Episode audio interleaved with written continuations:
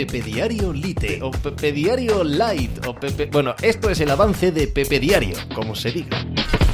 Hola, ¿qué tal? Hoy estamos a jueves 26 de octubre del año 2023. No es fácil debutar en la NBA. No lo es, no lo es, aunque estés eh, llamado a cambiar la historia del baloncesto, lo consigas o no, aunque seas un eh, eh, chaval que viene tanto del mundo universitario como del mundo de las ligas de desarrollo en Estados Unidos, que tiene un físico portentoso y que no pocas franquicias hubiesen dado un brazo por tenerte con esa sensación de que vas a, poder cambiar el signo de un equipo entero. No es fácil el día del debut. Ayer lo vimos para los eh, cuatro o cinco primeros elegidos en el draft del pasado verano y empezando por supuesto por Víctor Wembanyama en los San Antonio Spurs y siguiendo por Brandon Miller, por Scott Henderson y por los gemelos Thompson, lo que vimos fue a cinco chavales mal que bien perdidos en una cancha de baloncesto, ante veteranazos, ante equipos con el colmillo retorcido,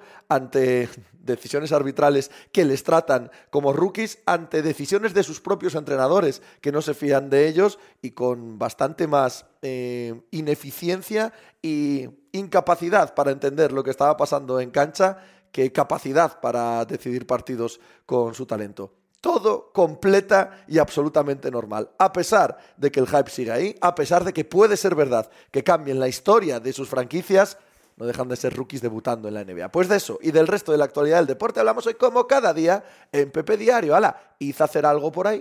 Estás escuchando Pepe Diario.